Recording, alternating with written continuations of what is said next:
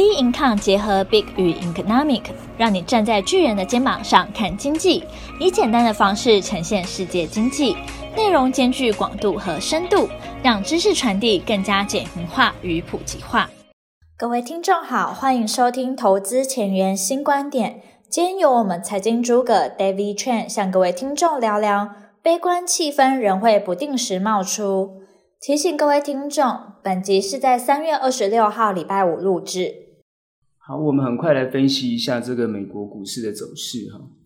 那因为今天还是一样是礼拜五，那我们先去看美股在创新高，在上一周创新高三万三千两百二十七点，这一根黑 K 留一个很长的上影线，隔天是一个很关键的一个黑 K 哈，因为它是直接好开低。好然后收了一个黑 K，实体黑 K，把它的整个趋势做了一个很重大的改变。原本是一个上升趋势，然后开始呢反转向下的一个连续哦，它是在礼拜五上周的五，然后连续跟着礼拜一、礼拜二、礼拜三，我们看到这个这一根，后来礼拜四哦，昨天晚上的一个礼拜四这一根红 K 哦，现在做一个逆转的一个动作。那我为什么要这样来谈这样的一个看法哈？其实呢，我们现在怎么去看后面呢？也是要一样的，先很明确的下结论。我在上一周已经讲过，哈，它是一个震荡的盘势。哦，在上一周其实它走的并非好像的上下震荡，而且好像是一个趋势向下一个走势，等于说是比较弱。原本我想的想法呢，啊，我们判断呢，它会是一个好一根黑 K，一根红 K 这样一个上上下下一个震荡。其实呢，他们在。每一根的 K 线当天其实都是多空激战的。好，各位如果细细去品味的话，好，如果你有在看盘的话，不然你看观察道琼斯的这个情况，其实基本上就很有趣。你晚上呢看到的讯息呢，诶，怎么这个开低，在盘中可能就开始拉，然后后面呢又收黑，所以呢你就会常常在这个地方觉得说，哇靠，那是多空激战啊！事实上真的是多空激战，所以我们的判断并没有错，它就是一个震荡盘。只是它震荡的趋势是往下，等于说偏弱。为什么？这边就是我要一直来谈哈。其实呢，因为昨天的拜登的记者会啊，六十五天的一个第一次召开的这个总统记者会啊，其实呢蛮有趣的。那个共和党的哈，一直觉得他是失智嘛哈，不敢开记者会，所以他这一次的开了记者会之后，扭转大家的观念跟想法。所以果然呢，昨天呢、啊、一个呃红 K 啊。扭转的一个，所有大家对于好像拜登的这种不信任啊，或者是这种不支持的看法，因为华尔街啊又开始接受了拜登的整个政府的想要做多的看法。那这一根红 K 就相当重要，因为它留了一个下影线啊，收了一个下影线，一个很强的支撑。我们再看，其实呢，为什么呢？在这个阶段呢，很多人会觉得说操作不是这么容易。其实很简单，不管你观察科技类股也好，因为我们之前一直在。谈到科技类股，它是一个反弹，而不是一个强的上升。果不其然，哈，你去观察纳斯达，你去观察，它们就是现在已经都一直一直偏弱。但是整个整体趋势有没有被改变？其实还是没有，因为其实还是蛮多人在支撑的这个行情。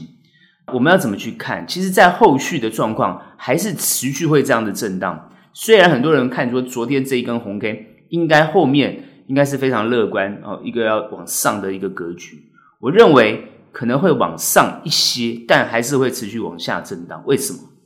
因为其实我们现在看好疫情的状况已经慢慢的变好。为什么？因为呢，疫苗施打的情况非常的顺畅。哈，在昨天的拜登的记者会已经讲得很清楚。好，目前呢，施打的情况也非常的理想，很快的啊，两亿剂就会打完。那两亿基本上来讲，美国人口几乎呢全面免疫了，全部施打完毕嘛。哈，所以这个情况呢，等于说呢，美国就会提前。开放国境，这是有可能的。好，所以呢，这整个状况就会逆转，等于说它会加速了这个经济的复苏的情况。好，那重点来了，加速经济复苏原本是一件好事，可是对什么？对股市，大家都知道上个礼拜发生什么事哈。我们先不要讲拜登昨天的情况，他在前三天，各位感受到一个这个最强烈的讯息是什么？为什么会这样震荡？第一个关键就是什么？公债殖利率嘛，对不对？殖利率上升。大家都觉得很紧张，只要殖利率上升，你就会担心股市的钱全部移到公债去。那这个时候呢，你就会觉得资金行情快结束了。为什么？接下来各位要知道啊，FED 会议啊讲了些什么？不管是鲍尔啊，或者是耶伦，都讲了一些什么话？鲍尔最近讲话呢，已经开始偏觉得，就是说，如果经济复苏的提前，如果说通膨的情况有比较严峻，他不排除提前。他没有说很明确的讲，可他的意思就是说有可能，而且偏阴呢。过去他都是比较鸽的哈，那他现在偏阴。然后呢，你又听到叶伦讲什么？要加企业税这件事情哦，要科富人税这件事情，而且他就是说，甚至于于呢，哦，要苛征这个证券的交易啊，说证券的所得税，他们本来就有在课证券所得税哈。其实呢，交易税他也如果也要苛下去的话，哇，这不得了。所以为什么他就是连续跌了四天这个情况？而且呢，呃，在礼拜三这一根黑 K 呢，我看到很多人极极度悲观呢、啊。它这个黑 K 是留一个长上影线的黑 K，所以是极度悲观。啊，如果说没有昨天礼拜四这个拜登出来开记者会讲话，去逆转这个行情，我看这个行情会往下走。而且各位最就知道最近的油价呢，主要通膨的讯息来自于什么？来自于原物料嘛。原物料最关键就是油价嘛。那油价已经涨到七十块，所以现在在控这个油价。如果不控的话，那通膨真的就来了。如果通膨来，经济又在复苏，各位升息就来了。那提前行资金行情就结束了，而且最大的关键是，鲍尔讲，如果这样情形发生，其实是不排除资金做紧缩的动作。所以各位要知道，原本是悲观的气氛啊，这个气氛一直都会存在哦，这个情况不会改变。原因是在哪里？昨天我们看到这个非农就业的数据又变好，这处理失业就业的这个数据又变好，就业率又变好嘛，所以这个情况呢，这个好的数据又出来了。然后呢，再加上经济又复苏了，通膨又来了，那你觉得联准会怎么做？所以我们看到的美国的这个情况，它就是按照这个剧本在走。什么剧本？就是每天唱什么调，它就怎么走啊、哦？每天呢，如果呢看到油价涨，就喊通膨；看到公债殖率飙，那就一开始又有担心利率上升的这个问题，就每天被这个心情啊，就每天关注这些讯息，在那边啊双八了，扒来扒去，我就感觉就是双八。所以要怎么去面对这个行情？其实啊，各位，我觉得，与其啊去紧盯着这些东西讯息啊，不如你就放宽心。为什么叫放宽心？我常常讲，投资你要放宽心。放宽心是什么？就是你要看懂这个趋势。首先，资金行情不会这么快结束，因为你不管怎么逼这个鲍尔，我告诉各位啊，你在昨天的这个拜登的记者会也听到了，要扩大基础建设嘛。扩大基础建设，前面已经通过了这个一点九兆嘛，那扩大基础建设就要花钱嘛，所以急需要用钱嘛。那你逼鲍尔逼什么东西？你逼鲍尔升息嘛？哎，我要用钱，你给我升息，怎么可能？这个局面不会产生啊。市场上就需要资金嘛。而且美国各位要知道，第一个美元强势的这个货币，它怎么印，大家都要接受。哎，说穿了，它可以印钞票的国家。说穿了，它是跟别人借钱不用还钱的这种行为。各位有没有搞懂货币的概念？各位如果弄清楚货币的概念的话，就是我不断的印这个钞票去跟别人换资源。可是呢，我的货币如果不会贬值，这个情况呢，我就是赚钱的。也就是说，在这样的一个概念情况之下，他拿到了一个全球的最强大的发言权。所以今天这个资金的行情不会这么快结束，你没有看空的理由。但是呢，他也不会看得这么好，因为他不能让他这么好。因为如果让他这么好的话，因为不管是鲍尔也讲，叶伦也讲，他觉得这个美国股市估值过高了，他觉得这个地方贵了。他有讲哦，你们注意听，他有讲啊。你看这些讯息，他有提到，他觉得在这个地方，哎，这个是有过高的情况，他们也有承认这个情况。所以他这个言论一出来，你看行情就往下走。如果不是昨天拜登这个利多，那这个行情就是有可能呢，就持续往下走。所以我们怎么看？其实在这个地方就会多空多空的这种情况。那在多空多空的情况之下，趋势其实我告诉各位，趋势是不会改变的。它趋势就是会往上。为什么？因为经济虽然是复苏，但它不是全面复苏。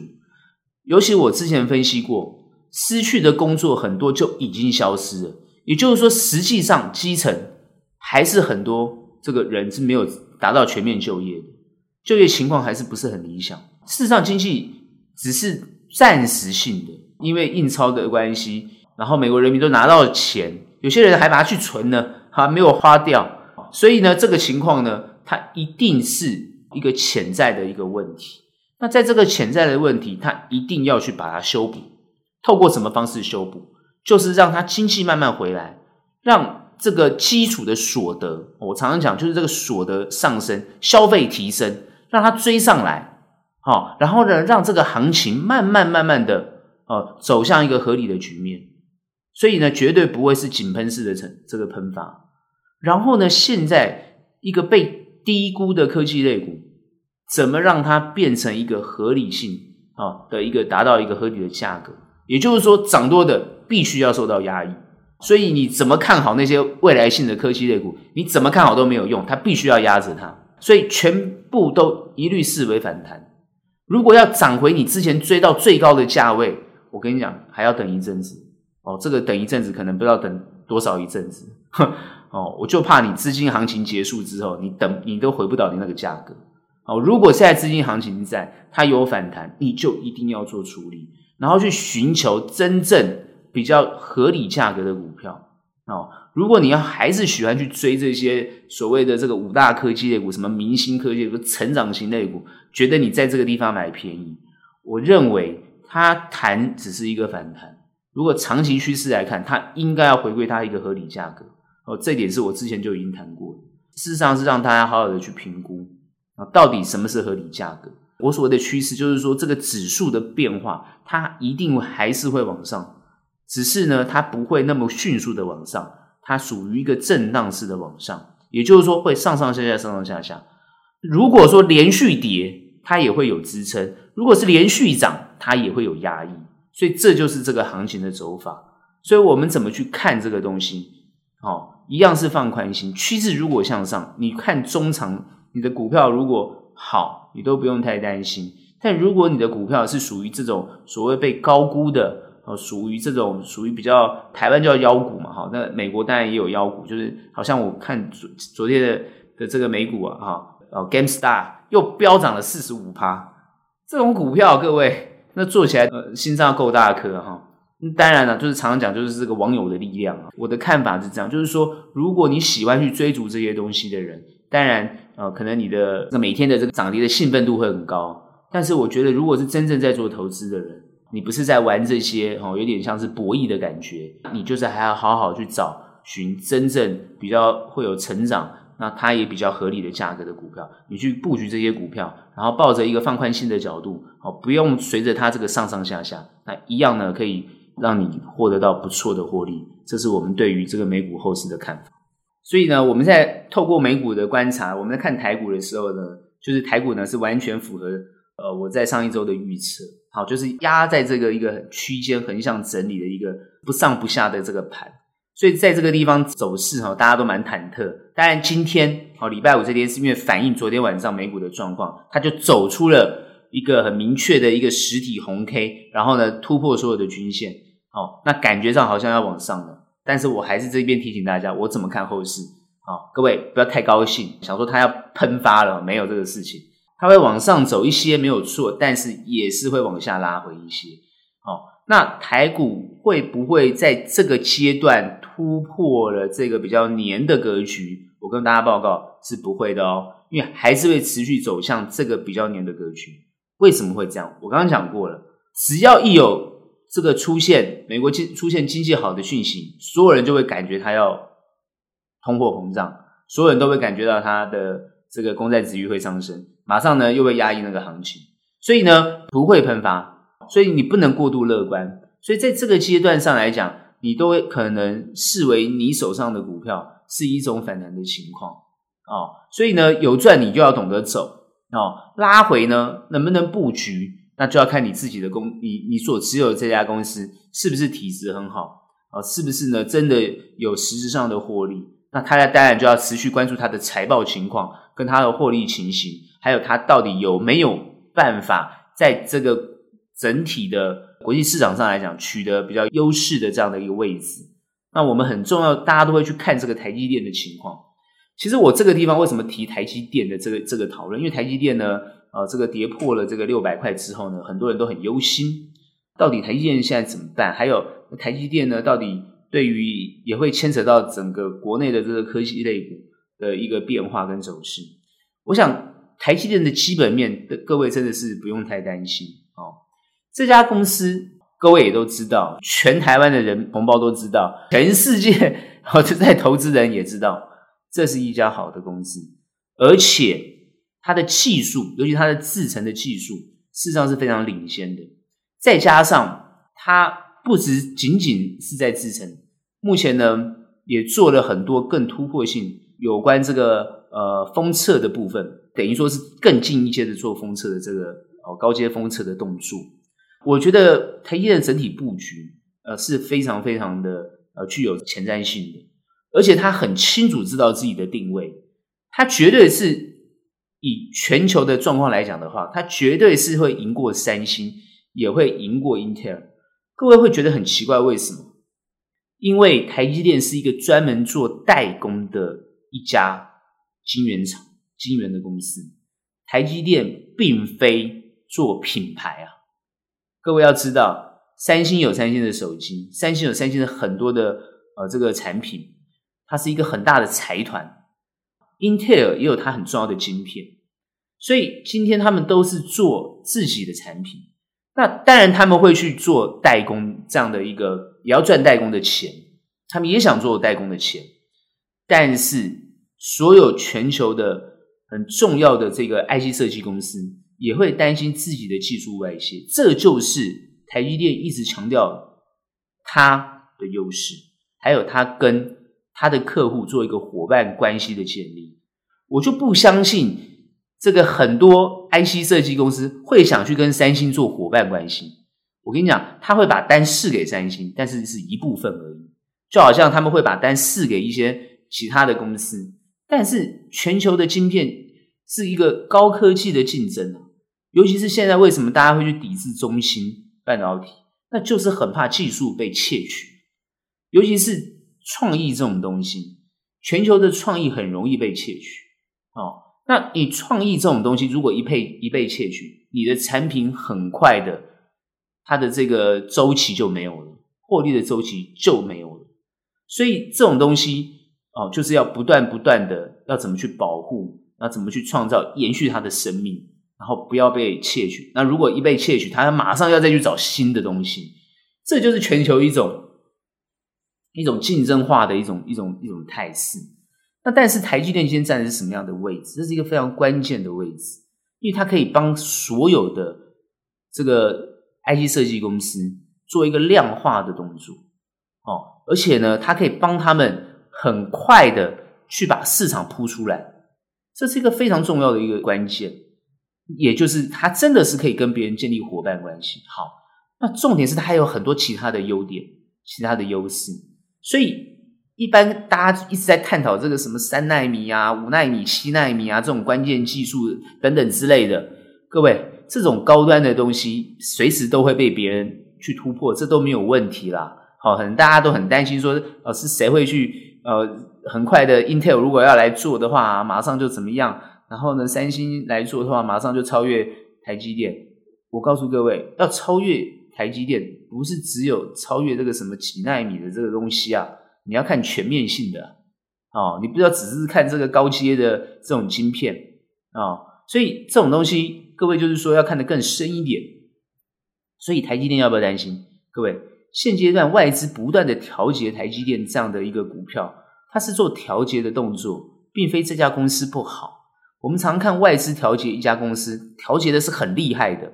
但是，当这家公司真的有本事、有赚钱，而且呢，呃，可以保持很不错的殖利率，他们又乖乖都回来啦，这是事实吧？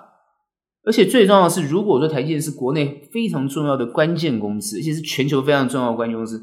请问一下，台湾的政府能够坐视不管吗？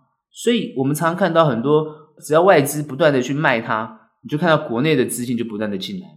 那最有趣是我们看很多小散户在六百多块去买了台积电，现在皮皮抓，然后去存台积电，现在皮皮抓，这就是代表各位不懂投资。你觉得这家公司真的很有前瞻性，你去持有它，你就放宽心嘛。你今天就算是买到高点。也有外资机构评估台积电的合理价格应该在七百五十块嘛？各位都看过这些法人的报告嘛？所以事实上来讲，很多人都觉得台积电是不只有七百五十块的价值，甚至搞不好破千元的价值。哦，就好像很多人在看这个之前联发科一样，哎，各位，联发科也是破千的嘛，对不对？哦，那马上当然就要修正回来，可是现在也是慢慢要强回去了。所以各位就不用去担心这些东西，就是说，因为我们是不大会去做台积电，那我们不是为了说台积电啊来讲话，而是说这个是事实，这就是我对台湾的科技业事实上是产生了很强大的信心。虽然很多最近一些什么专家或者什么名嘴啊，啊，就是比较看坏啊这个台积电啊，看坏科技类股，但是我这个地方不是建议各位在这个地方去接台积电，而是告诉大家科技类股。它有它的实体的未来性，尤其是台湾的科技类股，它有绝对的竞争力。好，当然股票上上下下这是必然的，尤其是最近这个盘势比较黏，也是受国际的因素也好，然后各方面的因素也也好，然后它会比较黏。但是好的科技类股是绝对值得各位去持有的，那要有信心的去持有它。当然，各位持有它不是说哦抱着它呢，哦就是每天每天想要等着去每年去配息啊，然后配股票也不是。你也是要随着它的一个变化啊，来去呢做这个操作或进出，那才会获得到更高的报酬。所以这个就是一个很重要的一个概念。这个概念就是，你对一家公司的做投资，你用长的角度去看，可你操作的的角度呢，就可以用比较短或者中的小角度去看它，这样获利的报酬率会比你想象中高更多。当然，有些人会觉得说：“哎呀，我这个地方我也看不大懂，或等等之类的，看不懂没有关系啊，你抱着它，那你慢慢，它如果往下跌，你可以慢慢买，它终有一天当然会涨上去。一个比较长的一个策略的想法，但是就是不要被这种行情左右，行情受影响。趋势怎么看？趋势还是会往上走，但是它还是比较走平啊，比较黏，它就算往下跌，都还是会有支撑。这是我们对趋势的看法。”所以呢，对于趋势是不用太担心，但是它不会那么容易让你哦看到很快乐的往上井喷呐啊！它我还是强调，它就是一个震荡。当然，很多人会想讨论说那些哦标股啊、强势股啊，或、哦、怎么样哦，这个什么涨了几根停停板的哦，我是奉劝大家哈。当然，很多人很喜欢做这种股票，然后每天去追那些什么讨论区啊，每天去看人家怎么讲啊。然后心情在那边忐忑啊，然后别人喊什么你就跟什么啊，哦，就蛮像那个去炒作那个 GameStar 的那种心情哈。哦，我觉得玩一玩可以啊，用玩玩的心态，我觉得没有什么关系。但是就不要压身家，知道吗？各位哦，虽然那些网友那个网红叫你压身家，但我觉得做投资有必要压到身家吗？这我觉得这没有意义啊。哈，就不管他们怎么分析，听起来都头头是道，但是真正在做投资。什么叫头头是道？而是这些长时间在市场上、长时间关注这个行情、长时间在做投资的人才知道什么叫投资。长时间做投资的人绝对不会压身家的概念，一定是做 portfolio 的概念，绝对是做这样的一个概念。然后呢，做均的概念，啊，做资产配置的概念。所以这种东西又牵扯到你的资金怎么去配当，啊，那怎么去投资？